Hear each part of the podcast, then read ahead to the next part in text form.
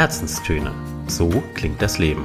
Der Podcast voll Inspiration und Geschichten aus dem Leben. Von und mit Inken Hefele und Anna Leiber.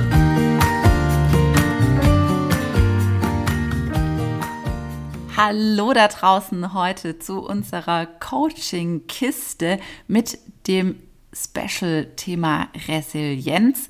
Wir haben es euch in der letzten Episode schon angekündigt und Anna hat es uns auch versprochen, mhm. dass sie uns mitnimmt in ihre Erlebnisse, in ihre Kenntnisse, in ihre Erfahrungen zum Thema Resilienz. Wir hatten es letztes Mal schon kurz angeschnitten und weil es uns ein großes Anliegen ist, auch über Themen zu berichten, die sich an das Thema Coaching einfach angrenzen. Und ihr wisst ja, Anna und ich, wir haben uns bei der systemischen Coaching-Ausbildung kennen und lieben gelehrt. So ist es. Und Anna hat daraufhin dieses Jahr noch eine größere Fortbildung absolviert, eben zur Resilienzberaterin und zum Resilienzcoach.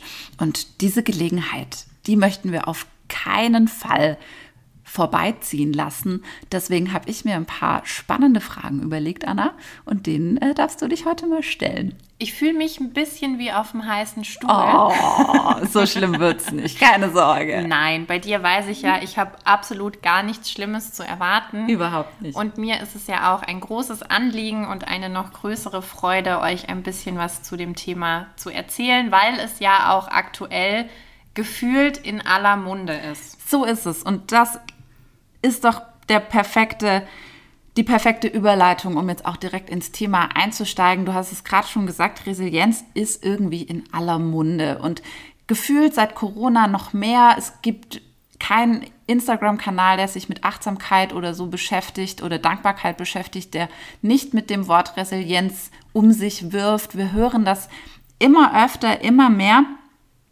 Und wenn ich mich mit diesem Thema jetzt noch nicht befasst habe und ich höre das Wort Resilienz, was muss ich mir denn als Laie darunter vorstellen? Mhm. Ja, gute Frage, nächste Frage. Nein, gute Frage und gar nicht so einfach zu beantworten. Ich versuche es trotzdem aber mal ganz klein zu beginnen und wir werden dann einfach immer komplexer. So machen wir das. Klingt schon mal gut. Ja, also Resilienz und ich hatte es, glaube ich, in der Coaching-Folge zu meinem Coaching-Profil auch schon mal kurz ja. umrissen. Resilienz kommt ja ursprünglich aus der Wertstoffkunde. Mhm. Und da kannst du dir vorstellen, es gibt gewisse Stoffe. Also Material. Also genau, also Material, das sich je nachdem, wie du daran drückst und ziehst und formst, kurzzeitig verformt mhm. und dann aber wieder in die Ursprungsform zurückkommt. Mhm. Also ich denke. Ist das dieser Memory-Effekt, den ich manchmal höre bei Kopfkissen und so? Ganz genau, ja. Bei Kopfkissen, bei Schuhsohlen. Früher in der Schule hatte man doch auch so diese Knautschbälle oder diese mhm. Anti-Stress-Bälle. Das ist im Prinzip. Äh, ja, der Mechanismus, der da mal ganz grob gesprochen dahinter steht. Mhm. Jetzt geht es ja aber hier nicht um Material. Völlig richtig. Man kann es jetzt, genau, da guckt sie schon ganz fragend. Hä?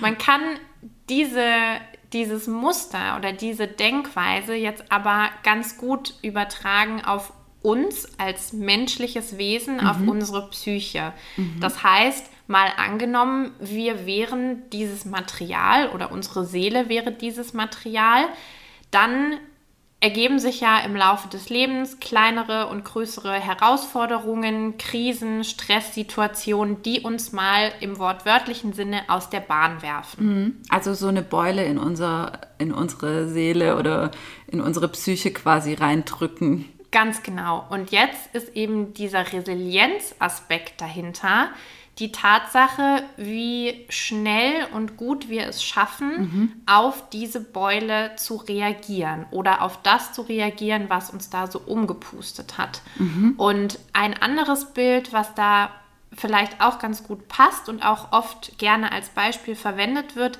ist eben das Bild des Stehauf-Männchens. Ah ja, das wird, glaube ich, oft verwendet als Metapher für Resilienz oder für resiliente Menschen eher. Richtig. Mhm. Und dieses Stehaufmännchen hat ja eine ganz faszinierende Eigenschaft. Das kann man auch immer schön sehen, wie sehr sich kleine Kinder daran erfreuen. Das schubst du eben einmal um. Ja. Und es kommt wieder zurück. Ja. Und das ist jetzt wirklich auf der ganz einfachen Ebene und Schiene gesprochen, im Kern das, worum es bei Resilienz geht. Meine Fähigkeit, mich von einem umgeschubst, umgeschubst werden, wieder zu erholen und wieder in mein Gleichgewicht und in meine Balance zu kommen. Also wieder aufrecht zu stehen. Ganz genau. Nach einer Krise oder einem anderen unerwarteten Aspekt. Richtig. Wie ist das denn? Was ich mich frage ist, komme ich mit so einer Art Grundausrüstung quasi auf die Welt, wenn es ums Thema Resilienz geht? Oder ist das was, was ich im Laufe meiner Kindheit, meiner Jugend antrainiert bekomme? Also wo, wo bekomme ich meine Resilienz her? Komme ich mit der auf die Welt oder ergibt die sich im Laufe meines Lebens? Da reicht die Forschung inzwischen schon viele Jahre zurück. Und am Anfang, ich sag mal, Resilienzforschung, sagt man heute, hat in den 50er Jahren ungefähr angefangen, wo sich eben die ersten ja, Psychologen, Entwicklungsforscher auch eben mit dem Thema der menschlichen Resilienz auseinandergesetzt haben. Und da ging man wirklich davon aus, das war gewisserweise Common Sense, ja, Resilienz ist angeboren. Und du kommst als resilientes Kind, als resilientes Wesen auf die Welt oder eben nicht. Also es wurden Forschungen gemacht, auch mit bestimmten Kindergruppen, die in, ich sage jetzt mal, ungünstigen und schwierigen Verhältnissen aufgewachsen sind, die dann aber im Laufe ihres Erwachsenenlebens sich als sehr resilient und ich sage jetzt mal sehr Widerstandsfähig. erfolgreich widerstandsfähig dargestellt haben. Genau. Und so war dann also die Hypothese oder letztlich auch die Erkenntnis, kann man schon sagen, der Forscher, okay, diese Kinder müssen von klein auf ihr Resilienz-Schatzkistchen gehabt haben. So, jetzt hat sich die Forschung aber im Laufe der Jahre weiterentwickelt und man hat gesagt, okay, vielleicht hat man so ein kleines Schatzkistchen von Geburt an in sich, ja, und je nachdem, was dir als Kind auch passiert, in welchem Umfeld du unterwegs bist, kommt dieses Schatz, kommt in dieses Schatzkistchen immer mehr rein. Zeigt aber auch, dass es im Erwachsenenalter lern- und trainierbar ist. Ja, und dann kam so ein ganzer Schwung an Resilienztrainings, Resilienzcoachings, also auch das, was ich jetzt in meiner Ausbildung gemacht habe, weil man da eben gewissermaßen in einer zweiten Forschungswelle zu dem Schluss kam, ja, von Kleinkind auf da, aber, und das ist die gute Nachricht, das ist nicht das, das Ende der Fahnenstange. Ja. Also nur weil ich das am Anfang zu einem gewissen Ausmaß habe oder halt nicht habe, heißt es nicht, dass mein Resilienzlevel für immer dort bleiben wird, sondern ich habe die Möglichkeit durch gewisse Techniken, durch gewisse Unterstützung, durch gewisse Perspektivwechsel, was da alles reinspielt, habe ich eben die Möglichkeit, an meiner ganz eigenen Resilienz zu arbeiten.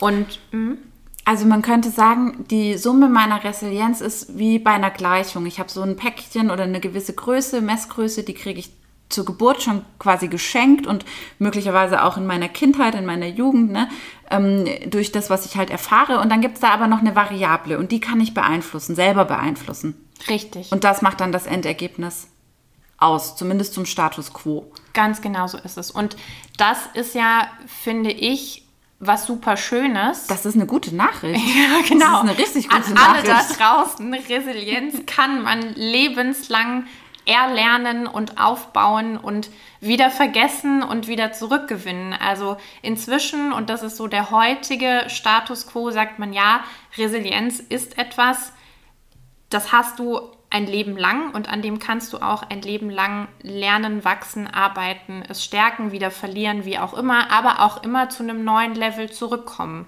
Und das finde ich ist auch eine extrem wohltuende Botschaft. Total. Wenn Ja. man mal in einem nicht so resilienten Zustand ist. Wie ist das denn, wenn ich in der Vergangenheit eher viele Krisen und viele, sagen wir, Herausforderungen und schwierige Situationen in meinem Leben hatte? Spricht das dann eher dafür, dass ich resilienter bin? Kann man sagen, im Vergleich zu anderen Menschen? Gibt es da sowas wie eine Vergleichsmöglichkeit überhaupt?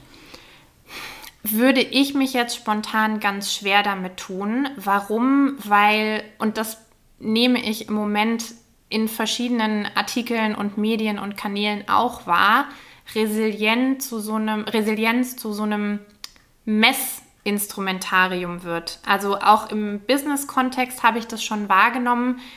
Es ist gerade so ein bisschen der, der Trend und der Hype, möglichst resilient zu sein. Ja, so also man hat Motto, das Gefühl, ich müsste irgendwie auf dieser Skala am besten bei der 10 ankommen. Das wäre jetzt das Perfekte. Richtig, genau. Und wenn ich das nicht bin, dann bin ich schon mal Schlechter. unten durch. Genau. Keine Resilienz heißt ein schlechterer Mensch. Nein, um Gottes Willen nicht. Das ist, das ist nicht der Fall. Oder dafür stehe ich nicht in meiner Auffassung. Es kann andere da draußen geben, die sehen das genau so. Fein, dann ist es deren Auffassung.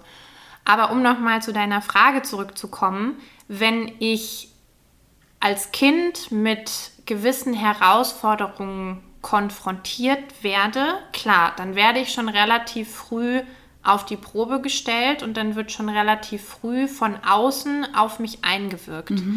Jetzt gibt es ja aber nicht nur, und das haben wir euch auch schon beim Coaching gesagt, nicht nur das Außen, sondern es gibt auch das Innen. Das heißt, du kannst zwei Kinder nehmen, gleiches Alter und denen vielleicht die gleiche Krise vor die Füße werfen und trotzdem können diese zwei Kinder völlig unterschiedlich mit der Krise klarkommen. Und das ist eben dieses Schatzkistchen, was ich vorhin meinte, dass die beiden Kinder dann im Innen auch schon mitbekommen haben. Und dementsprechend, ja, kommen auch Kinder mal besser, mal schlechter damit klar und stehen dann auch im Erwachsenenleben auf unterschiedlichen Beinen. Aber generell kann man sagen, und das wirst du vielleicht auch schon gemerkt haben in deiner Arbeit als, als Coach oder auch im Freundes- und Bekanntenkreis, ich finde Menschen, die schon früh gewisse Schicksalsschläge erleiden mussten oder durch gewisse Krisen gebeutelt wurden, die haben teilweise eine andere Sicht auf die Dinge, die haben ein anderes Auftreten, die setzen ihre Ziele anders, planen ihre Zukunft anders und so weiter und so fort. Also ganz klar ist, diese Krisen und Herausforderungen machen was mit mir und machen auch was mit meiner Flexibilitätskompetenz, so wie Resilienz manchmal auch genannt wird. Und das finde ich auch einen wahnsinnig schönen und passenden Begriff, weil es geht eben darum, wie reagiere ich auf das, was mir im Leben widerfährt. Das gibt diesen Krisen und Herausforderungen auch fast schon eine positive. Ich lerne daraus, was für meine Resilienz oder ich nehme davon was mit und kann mich in meiner Flexibilität, in meiner Sicht, in meiner Haltung auch anhand von einer Herausforderung oder von einer Krise weiterentwickeln. Und es ist nicht dieser, dieser Dauergrinse-Zustand. Ich glaube, das hatte ich in der Coaching-Folge auch schon mal gesagt. Also ein resilienter Mensch zu sein, heißt um Gottes Willen nicht völlig high und leichtfüßig durchs Leben zu tanzen. Diese Zustände gibt es auch. Ja, und die sind schön, die sind wunderschön, ne? die wollen wir alle haben. Nein, es heißt, die Dinge so zu akzeptieren und zu nehmen, wie sie kommen, aus Krisen gestärkt wieder hervorzugehen, an Krisen zu wachsen und ja, das Leben mit all seinen Höhen und Tiefen zu akzeptieren, zu lieben, zu schätzen. Warum ist es denn gerade jetzt so ein präsentes Thema geworden? Also, ja, ich lasse die Frage so stehen. Warum ist es genau in den letzten gefühlt Wochen und Monaten so ein riesenpräsentes Thema? Weil, und da bin ich wieder bei Innen und Außen, weil in unserem Außen gerade so viel passiert. So viel Unerklärliches auch passiert. Du sprichst von Corona, nehme ich an. Unter anderem. Aber wir können, wir können äh, das Ganze auch noch ein bisschen tiefer aufhängen. Also wenn man mal zurückschaut und auch da wieder die, die Forschung und die Literatur bemüht, auch schon in den 90er, späten 90er, frühen 2000er Jahren ist dieses Thema Resilienz auch wieder im Unternehmenskontext schon hin und wieder mal aufgetaucht. Und da hattest du ja auch schon viel, was passiert ist. Also es gab die Digitalisierung, gut, die gibt es heute immer noch, wenn man sich mal Rasanter denn je. genau rasanter denn je und manchmal auch immer noch zu langsam. Aber das ist ein anderes Thema. Also da ist wahnsinnig viel passiert. Wir wurden immer internationaler, das Leben wurde immer schneller, auch Stichwort VUCA, mhm. ja, auch die letzten Jahre so ein Dauerbrenner. Und das hast du auf der einen Seite der Skala und da war natürlich die Frage, was tut man jetzt ans andere Ende oder nehmen wir zwei Waagschalen. Du hast VUCA und immer schnellere und immer komplexere Abläufe. Ja, und auch die höher, schneller, weiter Mentalität, die ja in vielerlei Hinsicht auch unsere Unternehmenskultur oder die Kulturen einiger Unternehmen prägt und oft auch in unserer Generation, sag ich mal, sehr, sehr, sehr tief verankert ist. Und was tust du jetzt da auf die andere oder in die andere Waagschale? Was hältst du dem gegenüber? Und in dem Kontext ist Achtsamkeit, Resilienz, Stressreduktion, all das ist eben hochgekommen. Mhm. Und ich finde es nach wie vor faszinierend immer noch, wenn du in Buchhandlungen gehst. Mhm. Und das ist für mich immer so das Einprägsamste eigentlich. Wenn du in Buchhandlungen gehst und auch die letzten Jahre mal beobachtet hast, welche Bücher da so bei den Sachbüchern äh, zu finden sind, ist eben die eine Ecke immer noch dieses höher, schneller, weiter. Wir brauchen mehr Digitalisierung, wir brauchen mehr Flexibilität und so weiter und so fort. Ja, das ist dieser Druck nach Performance und permanenter Selbstoptimierung. Da gibt es, glaube ich, Ratgeber, dass es nur so knallt. Da können wir noch Folgen von füllen und zwar nicht zu wenige. Und auf der anderen Seite gab es dann irgendwann diesen Tisch. Inzwischen sind es mehrere Regale zum Thema Achtsamkeit, Yoga, Selbstfürsorge, Resilienz, raus aus dem Burnout und wie sie alle heißen. Und ich muss da inzwischen schon schmunzeln, weil ich mir denke, ja, es ist eigentlich nur die logische Konsequenz, dass es nicht so weitergehen kann. Und erschreckend finde ich auch immer, wenn du dir die Zahlen und Statistiken anguckst, wie es gerade um Krankheiten wie Depressionen, wie Erschöpfungszustände, wie Burnout auch schon in unserem Alter und in unseren Bekannten- und Freundeskreisen bestellt ist. Und wir sind jetzt Anfang Mitte 30, um genau. das nochmal auf den Punkt zu bringen. Mit Ausrufezeichen zu betonen. Und ja, ich glaube, da liegt auch ein bisschen der Ursprung, dass jeder sich gerade versucht zu fragen und zu bemühen, hey, wie kann ich denn für mich gut sorgen und was für Methoden, Tools, mhm. Pufferchen kann ich mir denn aneignen, um mich in dieser so komplexen und manchmal völlig überfordernden, sind wir mal ehrlich, völlig überfordernden Welt zurechtzukommen. Mhm. Jetzt haben wir es vorhin schon mal kurz davon gehabt, ob Resilienz irgendwie messbar oder vergleichbar ist. Und du sagst ja, an sich vergleichbar ist es schlecht, weil jeder Mensch sicher auch so eine gewisse Individualität in seiner Resilienz entwickelt. Jetzt ist ja dennoch so ein Wunsch der Menschen immer, sich selbst irgendwo verorten zu können und sich selbst irgendwo auf einer Skala oder auch sonst irgendwie einordnen zu können. Und was mhm. ich mich frage ist, gibt es denn jetzt eine Möglichkeit, wie ich für mich eine bessere Klarheit darüber gewinnen kann, ob ich eher resilient bin oder ob ich eher jemand bin, der an seiner Resilienz noch arbeiten darf? Also kann ich daran kommen, an diese Information? Mhm. Ich finde, da könnte ein erster sehr hilfreicher Schritt sein, sich mal die sieben Säulen, also sogenannten sieben Säulen der Resilienz anzugucken. Mhm. Dadurch wurde für mich auch im Zuge der Ausbildung noch mal sehr viel klarer, was sich eigentlich hinter Resilienz verbirgt. Perfekt, würde mich auch mega interessieren. Was sind jetzt die sieben Säulen der Resilienz? Und die, das vielleicht noch eingeschoben, haben sich auch im Zuge vieler Forschungs- und Studienjahre herauskristallisiert. Wer weiß, vielleicht in 10, 20 Jahren kommen da noch welche dazu, aber das ist zumindest mal der Status quo. Mhm. Also, man sagt, Menschen, die besonders viel Widerstandsfähigkeit haben, mhm. die ihr Schatzkistchen voll haben, die sind ausgestattet mit Optimismus. Mhm mit Akzeptanz, mit Lösungsorientierung, mit Selbstregulation, mit Eigenverantwortung und Selbstwirksamkeit, mit dem Faktor Beziehungen, persönliches Netzwerk und mit der Zukunftsorientierung. Ich muss gerade ein bisschen schmunzeln, denn das, was ich jetzt gehört habe, sind ganz viele Facetten der stoischen Philosophie.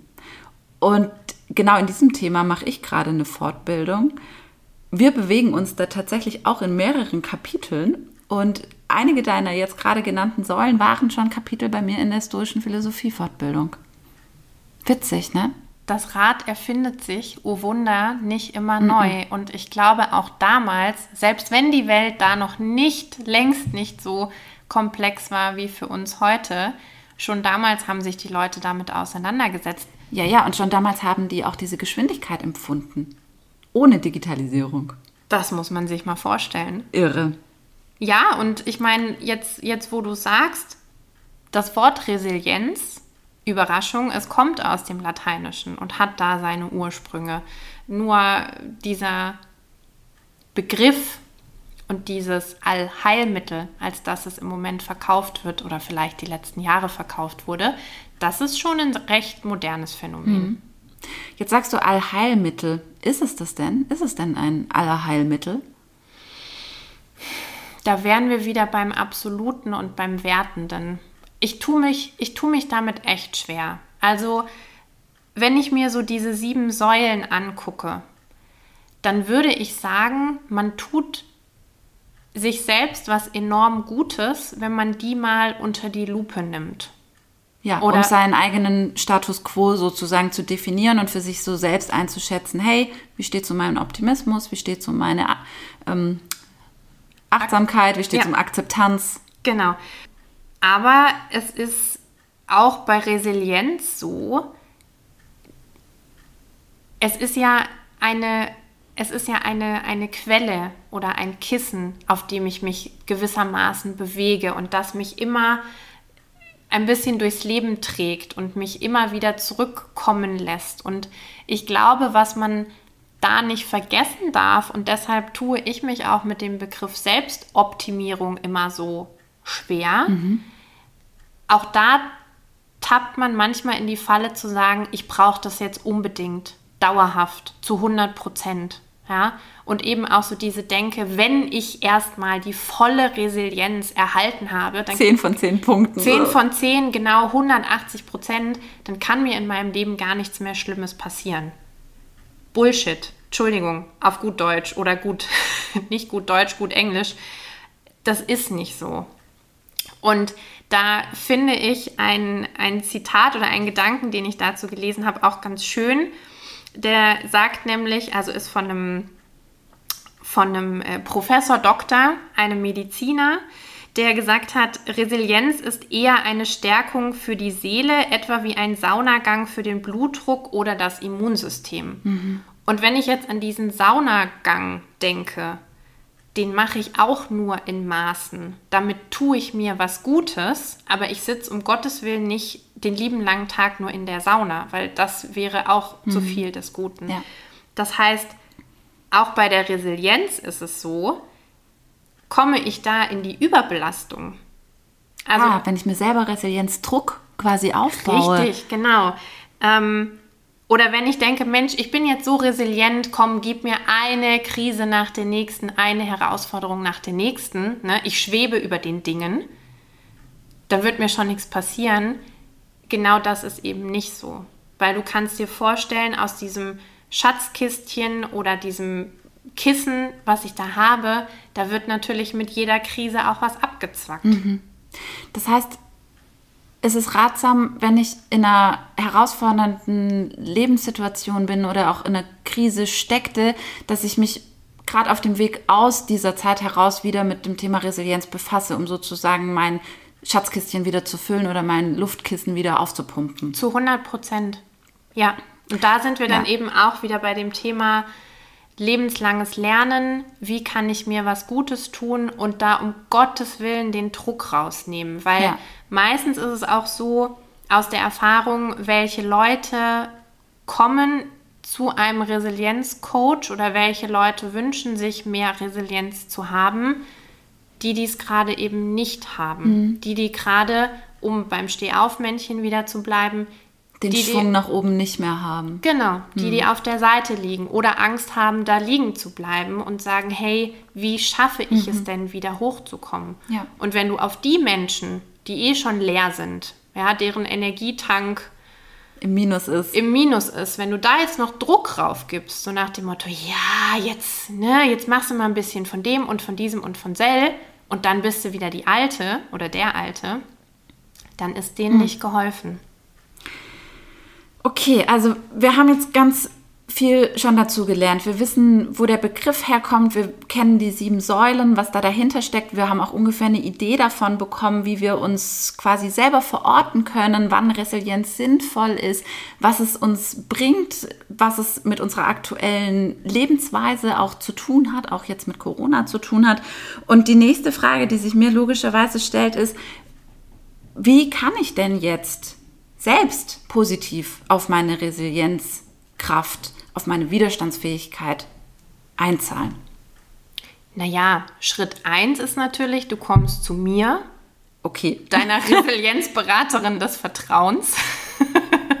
gilt, natürlich auch, Punkt. gilt natürlich auch für alle da draußen. Um ein bisschen Eigenwerbung an der Stelle zu machen, nein, nochmal Spaß beiseite. Es sind die vermeintlichen Kleinigkeiten, mhm. wie so oft, die mir dabei helfen können, ein bisschen mal meine Resilienz unter die Lupe zu nehmen, ein bisschen sie zu stärken und man wird merken, wir schreiben euch die sieben Säulen oder die sieben Resilienzfaktoren auch nochmal in die Show Notes. Ihr werdet merken, bei vielen kann man da schon intuitiv und aus seiner Lebenssituation heraus einen Haken dran setzen. Womöglich hat man sogar schon, ohne es zu wissen, ganz natürlich in der Vergangenheit an seiner Resilienz quasi gearbeitet, weil man womöglich Zugang zu Meditation oder anderen Dingen sozusagen hat. Vollkommen, genau. Okay. Ich habe euch nichtsdestotrotz mal einen exemplarisch einen Zehn-Punkte-Plan mitgebracht. Hopsa, sag ich so viele. Ja, ja. Ist, wir sind ja heute hier immer noch in der Coaching-Kiste. Ah, ne? richtig. Ne? Da soll es natürlich auch was zu tun geben. Und dieser Zehn-Punkte-Plan, den habe ich gefunden in einem sehr guten Resilienzbuch. Mhm. Auch das werden wir euch in die Show Notes packen. Da wird das ganze Feld nochmal auch, wie ich finde, sehr wissenschaftlich und auch anhand sehr guter Beispiele aufgerollt. Das ist immer gut, wenn es nicht nur auf der äh, ja, spirituellen und ich denke, das ist so Ebene transportiert wird, sondern wenn man auch ein paar aussagekräftige Zahlen, Daten und Fakten dahinter stehen hat. Und die findet ihr auf jeden Fall in diesem Buch und da eben auch unter anderem der Verweis auf diese Road to Resilience, mhm. wie sie die American Psychological Association nennt. Alleine den Namen fand ich schon super, dachte ich, muss ich mhm. euch heute mitbringen. So, und was besagt jetzt also diese Road to Resilience? Ihr werdet da gleich merken, da finden sich natürlich die Resilienzfaktoren wieder. Mhm. Das wäre sogar komisch, wenn das nicht so wäre. Dann hätten sie irgendwas falsch gemacht oh ja. bei ihrem Straßenbau. Genau. also, Punkt Nummer eins, soziale Kontakte aufbauen. Was genau heißt das jetzt oder was könnt ihr euch darunter vorstellen? Natürlich engen und guten Kontakt zu lieben Menschen halten. Also je größer, je wertschätzender, je ehrlicher und liebender euer Netzwerk, desto besser. Mhm. Es kann aber auch bedeuten, Hilfe zu geben, anzunehmen. Für viele, genau, ich blicke in... Ich schweige zu diesem Thema. Okay, gut. Also ich, ich blicke in ein schweigendes Gesicht. Ja, auch Hilfe annehmen kann dazu gehören. Und ganz allgemein so dieser Netzwerkgedanke kann auch sein ehrenamtlich, politisch, in der Nachbarschaftshilfe, was auch immer, wie auch immer man das Netzwerk für sich definieren mag. Das Wichtige ist nur, es erfüllt mich mit Sinn und Wertigkeit. Ja, ach, das ist was, das kann ich sehr, sehr gut nachvollziehen. Ich glaube, das ist was, das kennen wir irgendwie alle, wenn wir in einem guten Beziehungskonstrukt sind, egal in welchem Kontext, das tut einfach gut. Und da hätten wir dann eben die Resilienz eher im Außen als mhm. im Innen, wobei das Außen sehr viel mit unserem Innen auch machen kann. Zweiter Punkt, und da wird es jetzt schon vielleicht für den einen oder anderen eher schwieriger, Krisen als Chance sehen. Ihr habt es von uns auch schon häufiger im Kontext Coaching allgemein und auch systemisches Coaching gehört. Ein Perspektivwechsel kann manchmal nicht nur Türen öffnen, sondern auch die Augen. Kann Leben verändern. Kann Leben verändern. Oh ja, aber großes Ausrufezeichen dazu. Und Die Road to Resilience sagt eben auch, ja, es gibt Kri Krisen, die sind in unserer aller Leben unausweichlich, egal wie klein oder groß. Und es da zu schaffen, einen Perspektivwechsel zu wagen und hinzubekommen und sich auch mal dann die Frage zu stellen, was ist denn gerade das Gute in dieser auf gut Deutsch wieder beschissenen Situation? Ja, was, was darf ich denn gerade lernen und woran darf ich wachsen? Auch vielleicht dann erst im Rückblick, das ist enorm wichtig und trägt eben auch zur Resilienz bei. Das führt mich auch direkt zum dritten Punkt und auch da tut sich vielleicht die ein der andere mit schwer. Ich spreche da auch aus eigener Erfahrung. Akzeptieren, dass Veränderungen zum Leben gehören. Das ist ein super guter Punkt, zu dem wir vielleicht in einer anderen Folge ein paar Gedanken aus der stoischen Philosophie mit einfließen lassen können.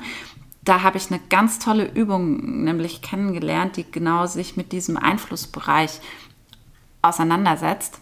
Das kündige ich einfach mal für die nächste Episode an. Wunderbar. Brauchst du dafür einen Coachie? Ja. Ich wäre dann, wär dann mal soweit. Da machen wir direkt ein Live-Coaching. ja, wunderbar. Wunderbar. Es entstehen hier noch Dinge ganz, ganz herrlich. Ja, zu diesem Thema Veränderungen vielleicht noch ganz kurz einen Satz, weil du es auch gerade erwähntest. Wo sind die Grenzen meines Einflussbereichs und wo kann ich aktiv was dagegen tun? Es gibt Situationen, die können wir an sich nicht ändern, aber ich kann meine Haltung dazu ändern, ich kann die Haltung der, zu den beteiligten Personen ändern und so weiter und so weiter.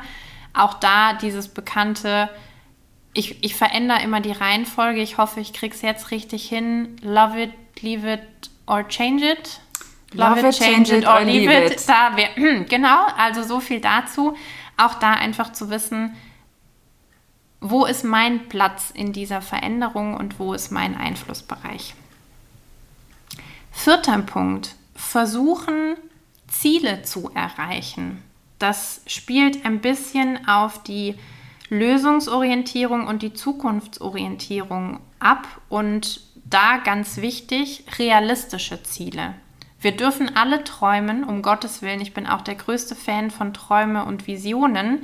Wichtig ist nur, realistisch zu bleiben, damit ich überhaupt ein Ziel erreiche und damit ich auch den Mut habe, mich mal aufzumachen auf dieses Ziel. Also wenn ich jetzt sage, ich habe enorme Höhenangst, ich möchte aber morgen vom 10-Meter-Turm springen. Vielleicht fangen wir mit dem 3-Meter-Turm an. Oder auch mit dem 1-Meter-Brett. Auch damit können wir anfangen. Also ihr wisst, glaube ich, wo, worauf ich hinaus will. Und gleichzeitig bieten Ziele natürlich auch immer eine wunderbare Möglichkeit, dass ich raus aus meiner Komfortzone komme, dass ich Neues wage und auch da wieder lebenslanges Lernen, ja, dass ich mich einfach weiterentwickle in dem, was mhm. ich möchte. Geht es da auch um das Erfolgserlebnis dann, das positiv auf die Resilienz einzahlt? Oder warum betonst du das mit den realistischen Zielen so sehr? Naja, was passiert, wenn ich mir ein Ziel setze, das aber so hoch aufgehängt ist, dass ich, also dass der Plan schon von vornherein zum Scheitern verurteilt ist. Danach wird meine Enttäuschung und vielleicht mein eigenes Schuldgefühl noch größer sein. Mhm. So nach dem Motto, ach, ich dumme Nuss, jetzt habe ich es schon wieder nicht geschafft. Dann drücke ich mir quasi selbst noch mal eine Beule in die Masse, in die Materie. Genau, so, mhm. so schnell kann dein Anti-Stress-Ball gar nicht hinterherkommen. Mhm. Punkt 5. Entschlossen handeln. Oh, das klingt gut. Das klingt nach dir. Ja, es da klingt nach ich, mir. Da musste ich sehr an dich denken bei dem Punkt. Ja, also Initiativen ergreifen, keine Vogelstrauß-Methode betreiben. Was ist die Vogelstrauß-Methode? Kennst du das nicht? Ich glaube nicht. Den Kopf in den Sand stecken. Ah, ach so, okay. Ja, ich kenne halt den Kopf in den Sand stecken. Ah, das, genau. das heißt Vogelstrauß-Methode. Ja. Ah, gut. Genau. Was gelernt. Also die Vogelstrauß-Methode ist... Ähm, ich hoffe, ich sage jetzt nichts Falsches, aber so kenne ich also die Vogelstrauß. Der Vogelstrauß ist fälschlicherweise dafür bekannt, dass er den Kopf in den Sand steckt. Das stimmt. Genau. Ja.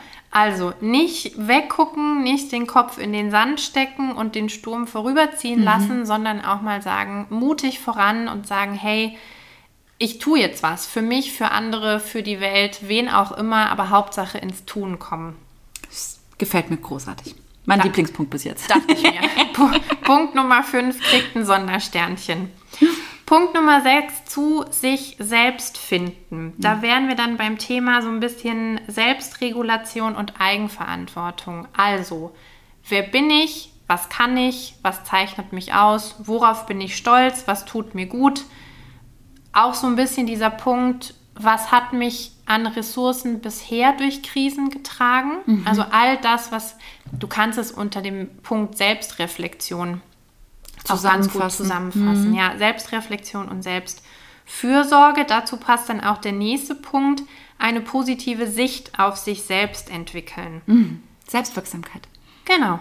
Also auf sich selber und seine eigenen Stärken vertrauen und da auch stolz drauf sein. Auch nicht unbedingt eine Eigenschaft, die, ich würde jetzt mal sagen, in unserem Kulturkreis so gerne gesehen wird, was vielleicht auch im Business-Kontext nicht so gerne gesehen wird. Also ich erinnere mich auch an, an Workshops mit Teams, wo dieses Thema Stolz und was könnt ihr denn gut und was ist euch denn gut gelungen, schwierig. Echt? Ich kenne auch vor allem die genau entgegengesetzte Seite, wo Menschen sehr davon überzeugt sind, was sie machen, das aber zumindest aus meiner Perspektive immer nicht ganz so das High-End-Produkt war. Zumindest konnten sie stolz finden. das, konnten sie, das konnten sie, ja. ja. das lassen wir positiv stehen. Also ja, natürlich keine Pauschalisierung, an der Stelle. Pauschalisierung, keine Überschätzung der eigenen Fähigkeiten, darum geht es nicht, sondern gut zu sich sein und wirklich auch auf seine Fähigkeiten zu vertrauen und das auch wertzuschätzen, was man kann, worauf man stolz ist.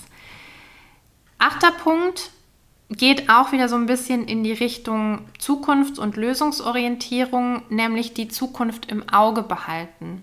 Also immer auch ein bisschen, selbst wenn ich gerade mitten in dieser Krise stecke und ich sage nicht, nicht falsch verstehen, ich sage nicht, dass das einfach ist, aber zumindest immer versuchen und auch nur im Kleinen zu denken, hey, es gibt ein Morgen, es gibt ein nächste Woche, es gibt ein nächstes Jahr. Also diesen umgangssprachlichen Silberstreif am Horizont, nach dem Ausschau zu halten und sich auch auf den vielleicht sogar freuen zu können, das wäre auch enorm wichtig.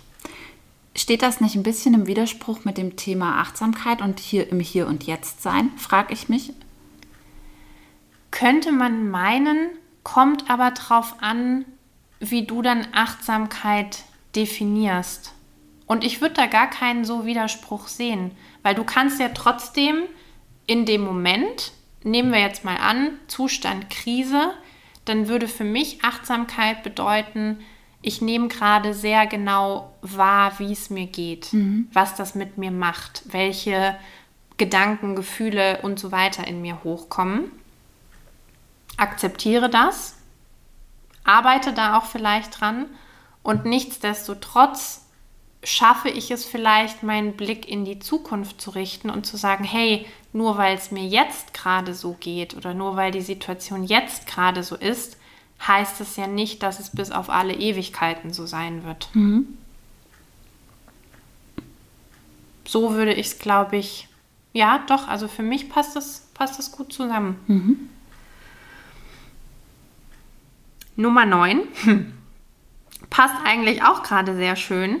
Das Beste erwarten.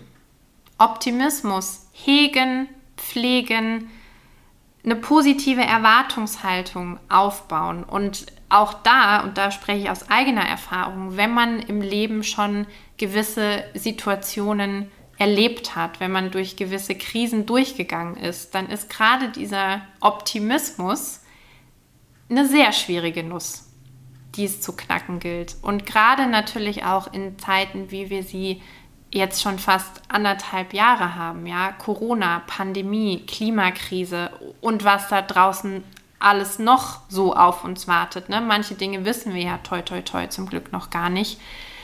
Nichtsdestotrotz eine optimistische Haltung zu bewahren und optimistisch auf das Wasserglas zu schauen, das trägt auch sehr, kann sehr viel zur eigenen Resilienz beitragen. Ja, ganz witziger Punkt. Ich habe auch immer gesagt, wenn irgendjemand mich auf meine Krisen und Herausforderungen angesprochen hat, wie gehst du eigentlich damit um? Und ich habe immer gesagt, ich gehe vom Best-Case-Szenario aus. Und das Witzige ist, in meinem Leben hat dieses Best-Case-Szenario so oft stattgefunden, so oft, dass das für mich schon zu einer Strategie geworden ist. Also ich gehe wirklich davon aus, dass es gut und die, das Best-Case-Szenario wird und das passiert dann auch. Eine sich selbst erfüllende Prophezeiung quasi. Ja, wunderbar. Alles richtig, alles richtig Alles gemacht. richtig. Zehn von zehn Punkten. so. Genau. Resilienztest hiermit bestanden. ja, und last, last but not least, vielleicht sogar der wichtigste Punkt, wobei wichtig sind sie alle, wichtig und richtig sind sie alle, gut für sich selbst sorgen. Also die eigenen Bedürfnisse wahrnehmen, lernen, sie wahrzunehmen. Auch viele können das ja nicht gut, ja, zu wissen, hey, was, was brauche ich denn eigentlich gerade, wonach ist mir? Und vielleicht das auch mal zu priorisieren. Welche Bedürfnisse gehen denn hier jetzt eigentlich gerade vor in der Situation? Sind das meine eigenen oder bin ich mit meinen Antennen so im Außen unterwegs, dass gerade äh, Person XYZ Vorrang hat und danach komme erst ich? Und da bei dem zehnten Punkt gut für sich selbst sorgen, schließt natürlich Geist, Körper und Seele ein. Also auch Sport, auch eine gesunde Ernährung, auch Meditation, das fällt natürlich alles in den Bereich. Also Anna, erstmal vielen Dank für diesen Punkteplan, für diesen Zehn-Punkte-Plan. Wie es mir jetzt so ergangen ist, also ich höre den zum ersten Mal jetzt. Ich habe gemerkt, ich habe mich mit vielen Themen schon beschäftigt, aber nicht wissentlich, dass das Bestandteil des Zehn-Punkte-Plans sozusagen ist. Und was mir jetzt in dem Kontext ganz stark aufgefallen ist, dass viele dieser Themen, die hier im Zehn-Punkte-Plan Eingang finden, auch Themen des klassischen systemischen Coachings sind. Denn auch wir beschäftigen uns ja damit, wie gehe ich mit mir selber um, wie kann ich Optimismus bewahren, wie kann ich einen Perspektivwechsel eingehen, wie lerne ich meine eigenen Stärken kennen, wie kann ich an meiner Selbstwirksamkeit arbeiten. Also ich habe in vielen Punkten, die wir gerade besprochen haben, immer auch im Gedanken gehabt, ach hey, guck mal, das hat ja eine große Überschneidung auch mit unserer Arbeit als systemische Coaches. Siehst du das auch so? Zu 100 Prozent. Sie, sie nickt. Sie Ihr seht es nicht, ja. aber sie nickt und lacht. Sie nickt und lacht. Das sehe ich, das sehe ich ganz genauso. Und auch da habe ich für mich in der Ausbildung immer gemerkt, das sind nicht Dinge, die sich gegenseitig ausschließen, sondern ganz wunderbar ergänzen. Ja. Also bei der systemischen Ausbildung hast du eben noch den Faktor Systemik. systemisch, Systemik, genau, mit obendrauf. Aber wie du schon sagst, all die Bestandteile, die man zu Resilienz zählt, da könntest du wunderbar Coachingarbeit zu machen oder kannst du wunderbar Coachingarbeit zu machen. Ich glaube, dazu haben wir schon ganz viel Coachingarbeit gemacht, Ja. ohne dass wir es so betitelt haben. ja, Witzig. Okay, das, was wir gehört haben, sind jetzt trotz allem Punkte, die auf einer gewissen Flugebene sind. Ja, also das sind jetzt keine konkreten Handlungsanweisungen. Mach so und so zum Beispiel oder probier mal das und das. Hättest du denn noch ein paar oder eine äh, Technik oder Methode oder Übung für uns parat, die wir jetzt mitgeben können, wo wir wirklich sagen, hey, guck mal, das kannst du genau so angehen? klares Jein. Oha. Jetzt kam, also für mich war jetzt eigentlich, ja klar, wir haben eine Million Techniken, die wir da machen können. Ich bin gespannt, wie du das Jein jetzt erklärst. Ich versuche es möglichst gut zu erklären. Jein deshalb, weil es für mich ganz stark darauf ankommt, in welcher Stressphase oder in welcher Ressourcenphase du gerade bist. Heißt, es ist jetzt auch wieder eine hohe Flugebene, soll heißen, je nachdem, in was für einer Krise und Situation ich mich gerade befinde, ja, ob die klein ist oder groß ist, lebensverändernd oder ob ich gerade einfach einen stressigen Tag habe, gibt es natürlich unterschiedliche Möglichkeiten, wie ich da rangehen kann. Und manchmal sind es wirklich nur die vermeintlich kleinen Dinge wie eine Atemtechnik, eine Klopftechnik, ähm, eine Kurbeltechnik. Also wenn man hier oben, ich mache es mal gerade vor, ich versuche jetzt. Sie reibt sich selbst am Schlüsselbein. Genau, also es gibt unter dem zu dem Thema Kurbeln, es gibt unter dem Schlüsselbein auf der linken Seite gibt es, wenn man da mal lang fährt, einen Punkt, der bei manchen ganz oft verspannt ist. Ja. Oh yes. Inken ich habe ihn. Genau. Oh. Und wenn da löst sich schon was, genau. Und wenn du jetzt hier einfach mit deiner Hand so ein bisschen lang kurbelst. Mache ich das mit Druck oder mit weniger Druck? Mit weniger Druck, so Ah. wie sich's für dich gut anfühlt im Prinzip. Und Ist das wenn normal, du dass das da so ein bisschen. Na, das zeigt, dass du sehr gestresst bist. Stimmt doch gar nicht. Unverschämtheit. Ich möchte mein Geld zurück. Genau, also wenn man an dieser Stelle so ein bisschen eben kurbelt mit den Fingern, leicht reicht im, im Zweifel, bei manchen darf es vielleicht auch ein bisschen fester sein und einfach ruhig atmet, möglichst kontrolliert atmet, dann merkst du vielleicht schon, dass es dich so ein bisschen, genau, ein bisschen runterfährt. Und das wäre, ist eine Kleinigkeit, die man machen kann bei einem stressigen Tag. Die 4-6-Atmung zum Beispiel. Also auf vier Zählzeiten einatmen, auf sechs Zählzeiten ausatmen.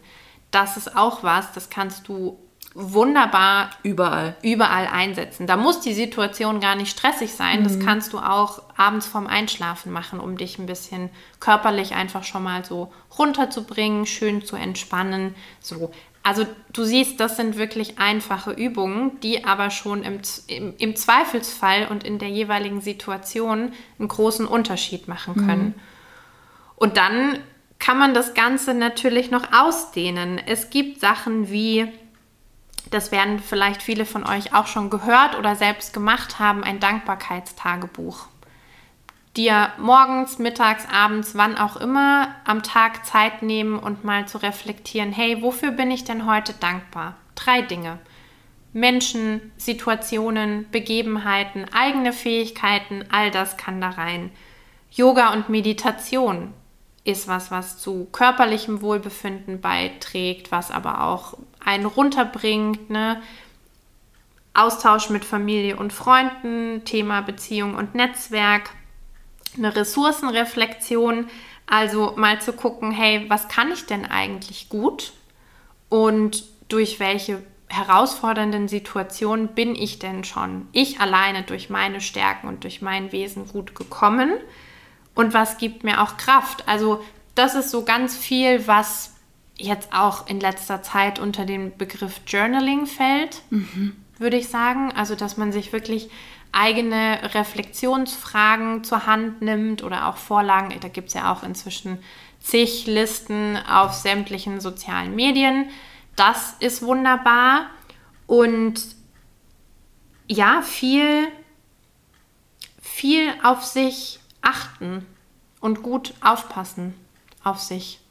Und vielleicht sich auch immer wieder, gerade in Situationen und Tagen, die halt mal nicht so einfach sind und die nicht so gut laufen, sich vielleicht auch wieder dieses Bild von einem dick grinsenden Stehaufmännchen vors innere Auge holen und sagen, jawohl, nur weil es mich jetzt gerade mal zur Seite gekickt hat, Gepustet hat. bleibe ich nicht auf dem Boden liegen, Ja.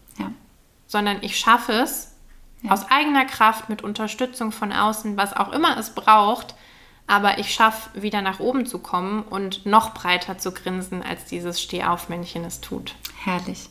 Ein ganz, ganz wundervolles, fast schon Schlussbild zu dieser Resilienz-Episode.